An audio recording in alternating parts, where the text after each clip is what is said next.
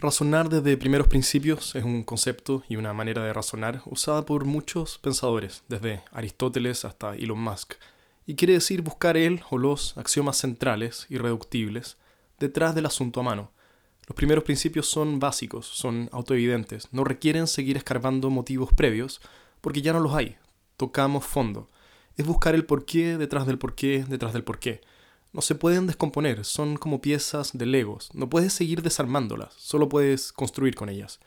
Nos permiten construir un argumento con la certeza de que al menos la base desde donde nos levantamos es sólida.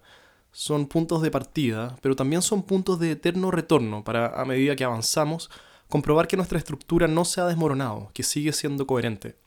Razonar desde primeros principios es el ejercicio de honestidad intelectual por excelencia, porque es desprenderse, aunque sea solo por momentos, de todos tus juicios, preferencias y sesgos para buscar aquello universalmente, innegablemente cierto.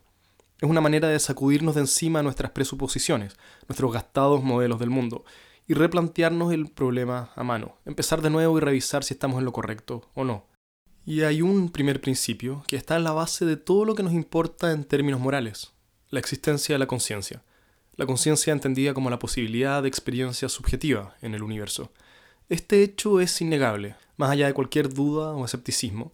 Si de algo puedes estar seguro es que hay algo que corresponde a ser como tú eres. Puedes estar confundido sobre absolutamente todo en el universo, pero el hecho de que esta confusión exista es innegable. Habitamos un universo que admite la posibilidad de experiencia consciente, y la conciencia es la base sobre la que todos nuestros dilemas morales descansan, es lo que permite que algo nos importe, porque si no hubiera conciencia, si no existiera subjetividad en el universo y este planeta estuviera poblado de zombies, ¿qué diferencia habría entre una civilización próspera y una en ruinas? Lo primero que se desprende de la existencia de la conciencia es que el océano de posibilidades es vasto, desde sufrimiento inimaginable hasta el éxtasis, y por lo tanto que hay experiencias deseables por sobre otras. Hay formas de configurar una civilización que tendrán como resultado menos sufrimiento que otras, y que por lo tanto son preferibles. Este es el punto donde toda nuestra conversación política debería empezar.